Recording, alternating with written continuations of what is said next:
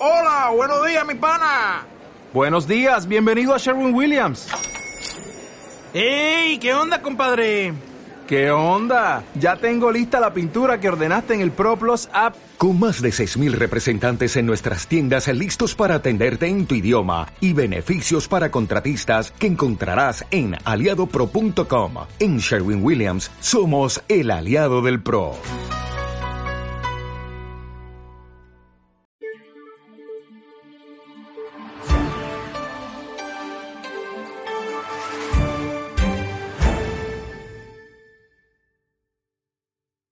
Buenos días y bienvenidos a una nueva edición del podcast de Genadismer en Carretera. Soy Marisa del Monte y hoy estamos con Carlos Nieto, gerente de marketing y director de comunicación de Mercedes-Benz Vans. Carlos nos va a hablar de la situación actual del mercado de furgonetas eléctricas en el mercado español. Mercedes-Benz Vans tiene una importante experiencia en el tema de la electromovilidad. Tenéis toda la gama de furgonetas eléctricas Falta por presentar la Citan ya como producto para venta en los concesionarios, que será a finales de este año, pero por lo demás lo tenéis, toda la gama. Bienvenidos, Carlos. Muchas gracias, Marisa. Pues la primera pregunta que queríamos hacerte es eh, ¿cuál es la situación actual sobre la evolución de ventas de furgonetas eléctricas en el mercado español? Bueno, pues la verdad es que eh, la situación eh, es interesante cómo tiene que desarrollarse este mercado. Eh, ahora mismo no es tan rápido como, como, las marcas igual hubiéramos interpretado, pero sin ninguna duda eh, el movimiento, la transición hacia la movilidad eléctrica eh, es una realidad ya y, va a ser algo que en los próximos años sin ninguna duda se va a acelerar. Ahora mismo aproximadamente es el 5% de los vehículos que se están comercializando son con motorizaciones eléctricas puras, 100% movilidad eléctrica libre de emisiones. Y, pero ya es verdad que cada vez más los clientes se van preocupando y nos van preguntando sobre las características de estos vehículos y sobre las prestaciones que pueden dar para su, actividad. Eh, ya, no, ya no es solo una situación solo de que eh, el vehículo eléctrico eh, pueda tener unas prestaciones similares a las que puede tener un vehículo diésel. Es que cada vez más los clientes de nuestros propios clientes van demandando este tipo de tecnologías que son sostenibles y menos contaminantes. Con lo cual, para, para ellos también es una oportunidad de trasladar eh, que en sus procesos pues, están siendo más respetuosos con el medio ambiente. Eh, y esta corriente yo creo que, que va, va, a ir imponiéndose poco a poco en general, conjuntamente con las prestaciones del vehículo y por tanto pensamos que este mercado se va a desarrollar eh, pues en los próximos años de forma muy rápida. Eh, has comentado que mm, la evolución no es tan rápida como pensabais o como os hubiera gustado a los fabricantes. Efectivamente, no es tan, tan rápida como la propia administración empezaba a sugerir. Eh, es verdad que la administración tiene un papel relevante en esta transición, porque es el que tiene que nivelar un poco hacia el cambio tecnológico, sobre todo con las inversiones y con las orientaciones legislativas eh, sobre el uso de movilidad menos contaminante. ¿A qué me refiero? Pues me refiero, por ejemplo, a infraestructura. Eh, claramente la infraestructura a nivel privado es algo que ya, privado o profesional, pero en el ámbito de, las empresas es algo que se puede realizar de forma económica y bastante factible, pero las inversiones en cuanto a infraestructuras públicas es donde todavía vamos un poquito eh, rezagados con respecto a otros países europeos, que es un poco al final la referencia que utilizamos para valorar nuestro resultado, ¿no? esta incorporación de vehículos eléctricos.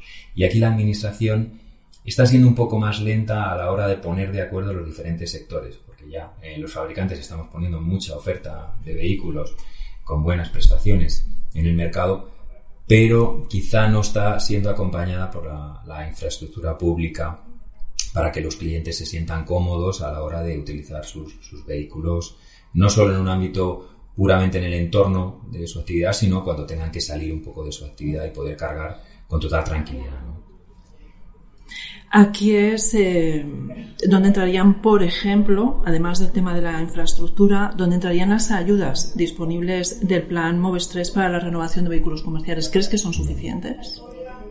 Bueno, las ayudas son muy bienvenidas, por supuesto. Eh, las ayudas eh, tienen dos efectos. Un efecto muy importante es el económico, por supuesto, el hecho de abaratar la adquisición de un vehículo con estas nuevas tecnologías es muy importante, pero también lanza el mensaje eh, que la Administración está dispuesta a invertir en este tipo de tecnología, por lo tanto los clientes se pueden sentir cómodos en el sentido de que están tomando las decisiones correctas, no solo las que pueden interesar a alguno de los, de los participantes como las marcas, sino a la Administración y al, y al conjunto de la sociedad en general. Con lo cual, entre la publicidad y las ayudas, yo creo que es muy importante esta apuesta. Eh, ¿Estamos satisfechos eh, de la marca con las ayudas? Pues nunca se está satisfecho, lógicamente. Eh, sí que es verdad que los importes, aun siendo una ayuda considerable, mm, ayudarían o facilitarían la transición con importes algo superiores, porque esta tecnología ahora tiene un sobreprecio. muy importante también es la continuidad en el tiempo, y aquí sí que la Administración está siendo está siendo proactiva a la hora de extender estas ayudas, muy positivo. No, nos perjudica de alguna forma cuando establece precios máximos, por ejemplo, para la compra de vehículos, ¿no? porque si alguien necesita unas prestaciones superiores para su vehículo, por ejemplo, en autonomías, al limitar un precio máximo, está limitando a ciertos usuarios que quieren dar este paso a la transición a la movilidad eléctrica. ¿no?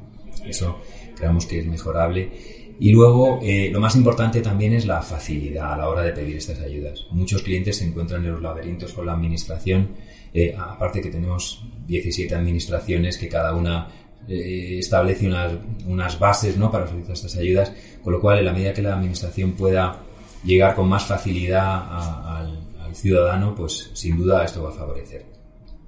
Hablando sobre la electrificación de, de la flota, que como digo es muy importante. Lo que pasa es que es verdad que la electrificación no vale para el 100% de los clientes, con lo cual no hay que olvidar las ayudas al parque actual, que es un parque muy envejecido, un parque que tiene en el sector de furgonetas hablamos de una edad media de casi 15 años, con lo cual no es lo mismo comparar un vehículo de 15 años en cuanto a seguridad, en cuanto a eficiencia, en cuanto a emisiones, que con un vehículo actual Euro 6 que lógicamente mejora considerablemente en todos estos aspectos. ¿no? Entonces pensamos que las ayudas para renovación del parque muy antiguo también tienen que implementarse y esto es algo que no está ocurriendo ahora mismo, salvo algunas, algunas comunidades en programas específicos. Sí, eh, has dicho que las furgonetas eléctricas no son para todos los clientes. Entonces, ¿cuál es el perfil de cliente que compra una furgoneta eléctrica?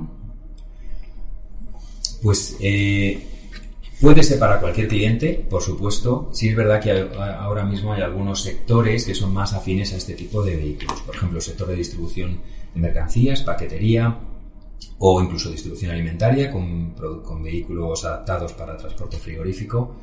Eh, es un sector que, está muy interesado, eh, hace kilometrajes reducidos en entornos urbanos y, bueno, pues es... Eh, creo, en la punta de lanza hoy en día de, cambio a la movilidad eléctrica. También el sector de transporte de personas, servicios de taxi, shuttle, que se mueven en entornos urbanos, eh, también es un sector muy afín y donde también estamos encontrando un gran número de clientes. Em, en general ahora mismo son las empresas, más que los autónomos y los particulares, los que están, los que están aprovechando. Empresa mediana grande que bueno, empieza a ver que, es una oportunidad el hacer la transición hacia la movilidad eléctrica, creo que por dos aspectos. Uno, porque es una realidad que pueden empezar a, trasladar a sus clientes. Ya hemos visto alguna marca de distribución que está haciendo pues, incluso su propia publicidad del uso de vehículos eléctricos. Eh, la sociedad lo acepta y lo valora.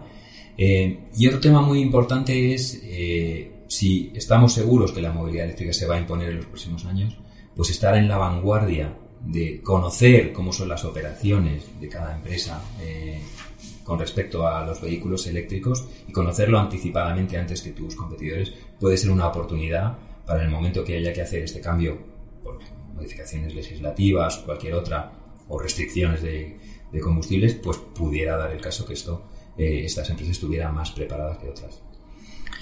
Además de la movilidad eléctrica, ¿está trabajando Mercedes-Benz en el desarrollo de otro tipo de furgonetas, como híbridas, por ejemplo? No, la verdad es que no. Mira, la, premisa que nos ha dado nuestro, nuestro presidente con respecto a la movilidad eléctrica es, es que eh, tenemos que mover, trasladarnos al electric only. Es decir, nuestro planteamiento es que poco a poco pero con un paso decidido vamos a hacer que toda nuestra oferta comercial sea puramente eléctrica. Con lo cual, el camino más rápido para llegar a, este eléctrico only cero emisiones en, la venta de nuestros vehículos es directamente con una oferta de movilidad 100% eléctrico, eh, cero emisiones. Por tanto, nuestra oferta eh, quizá es un poquito adelantada, ¿no? Eh, más vanguardista, pero realmente así es Mercedes. Vamos al futuro y vamos a, la oferta. Ya tenemos vehículos con prestaciones que rondan entre 200, los que menos, hasta 350 en los vehículos con autonomías más amplias. Hay un programa de desarrollo de baterías eh, con autonomías muy superiores, con lo cual pensamos que para nuestros clientes, sus necesidades habituales, en un porcentaje muy alto, el vehículo 100% eléctrico es una alternativa. Es una alternativa que cumple perfectamente con sus necesidades, porque con esas autonomías para un trabajo urbano, que es para lo que es al final la, furgoneta, ¿no? Con un diésel tampoco haces más kilómetros normalmente en una jornada de trabajo. En un entorno urbano, nuestros estudios dicen que en un rango de 150, 250 kilómetros, dependiendo de, de, los, de los sectores y las actividades, eh, es lo que suele hacer el usuario, con lo cual está perfectamente dentro del rango. Incluso la posibilidad que tienen ya nuestros vehículos de cargas rápidas o muy rápidas, se puede renovar el 60-70% de la batería en plazos muy cortos, una hora, dos horas máximo, con lo cual una parada para comer en, un momento en el que se recargue la batería permitiría pues ampliar considerablemente ese rango de, trabajo, ¿no? con otros 200 kilómetros, 250 kilómetros. Con lo cual, como digo, para un gran número de aplicaciones, nuestros vehículos ya perfectamente son, son utilizables. Eh, en un uso más o menos rutinario, tenemos rutinario para las empresas que se van a, mover siempre las mismas rutas, eh, más o menos los mismos rangos, más o menos en las mismas situaciones de, temperatura o situaciones de, tráfico, etcétera, eh, seguramente pueden tener muchas certezas de, de que con el vehículo eléctrico actual pueden realizar su trabajo en perfectas condiciones. Cuando un cliente está pensando en comprar un vehículo eléctrico, en, hacer el tránsito, entiendo mm, un cliente de Mercedes no hace solo ese tránsito. Es decir, él irá al concesionario, ¿no? Normalmente, un concesionario de referencia, comentará, este es mi trabajo, estas son mis rutas, estas son mis cargas, este es el uso que doy, trabajo tantos días, etcétera, y tendrá todo el asesoramiento mm. de, Mercedes. Pues este es el vehículo que te conviene, este es el pack de baterías que te conviene, o no te conviene para nada el eléctrico.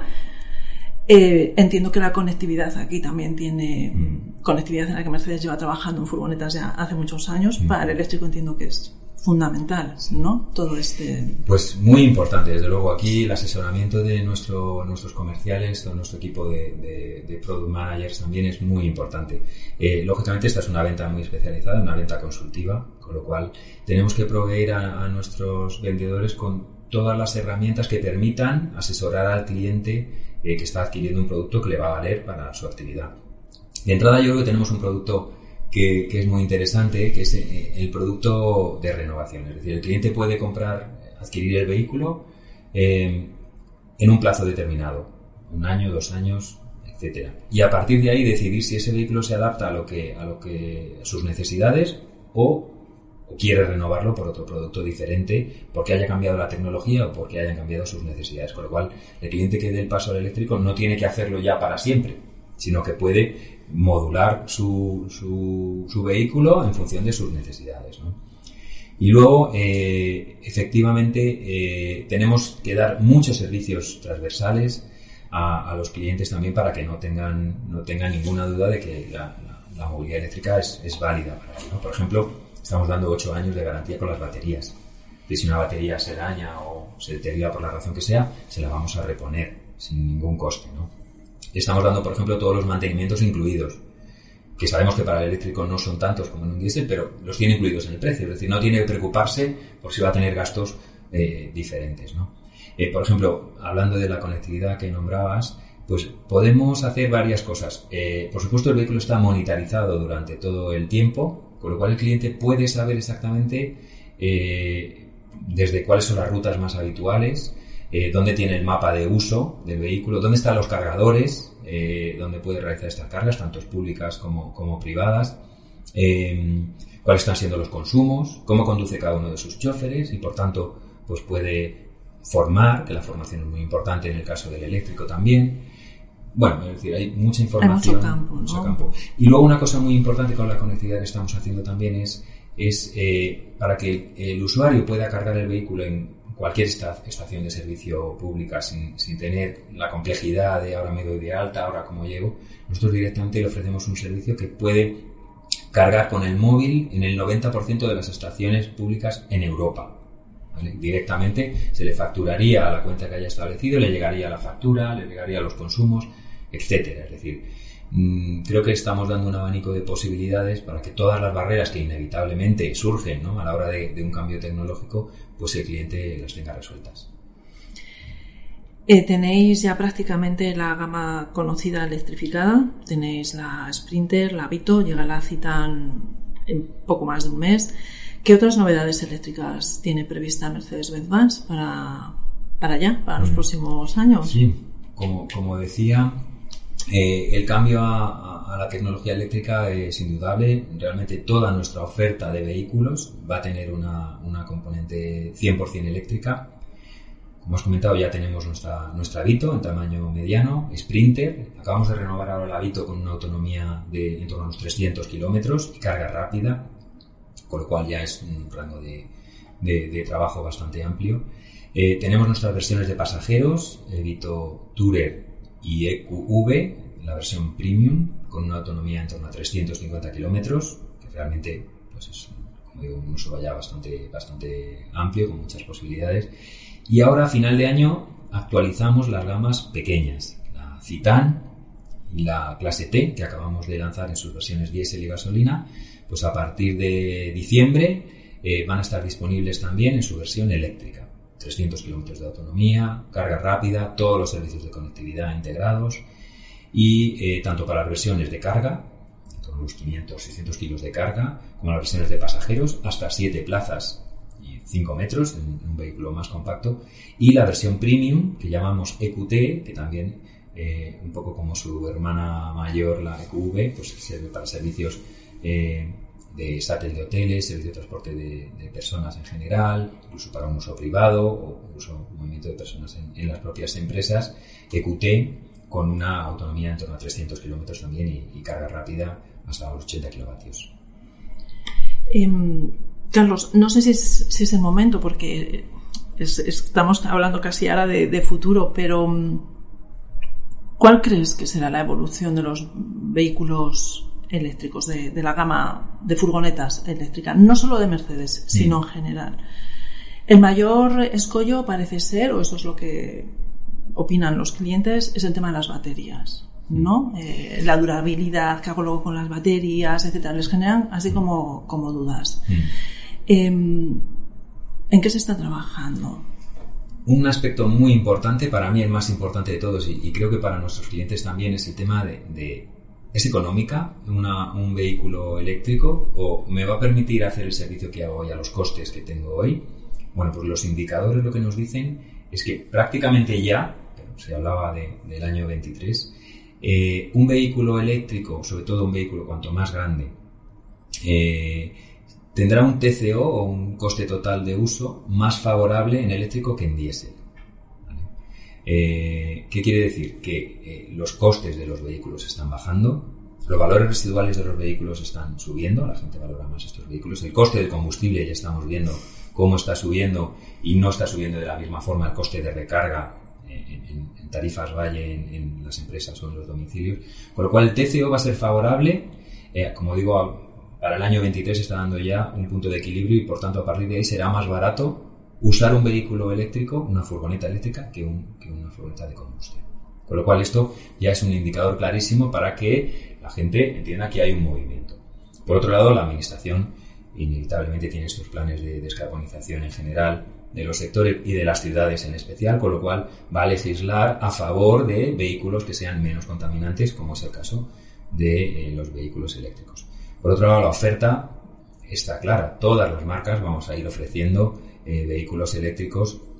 Eh, bueno, pues, pues ya veis que ahora ya, pues nosotros hablábamos ahora que presentábamos la, clase T, que es el último vehículo diésel que vamos a presentar. a partir de ahora todo lo que vamos a ir presentando son vehículos eléctricos. O sea que claramente nuestros mayores ya nos fijan ese camino, ¿no? desde la administración y desde las marcas. Eh, y por último, la infraestructura, que, bueno, en la medida que vaya habiendo más vehículos, pues lógicamente será más rentable también para las empresas que distribuyen energía y por tanto habrá mayores infraestructuras públicas o, privadas también que fomentarán, facilitarán ya el uso de, del vehículo eléctrico. Por lo tanto, nosotros vemos eh, que seguirá habiendo un mix, posiblemente seguirá habiendo un mix de vehículos diésel nuevos y de, vehículos eléctricos, pero lógicamente la tendencia va a ser a que una parte importante de, las ventas anuales de todas las marcas sean de vehículos eléctricos.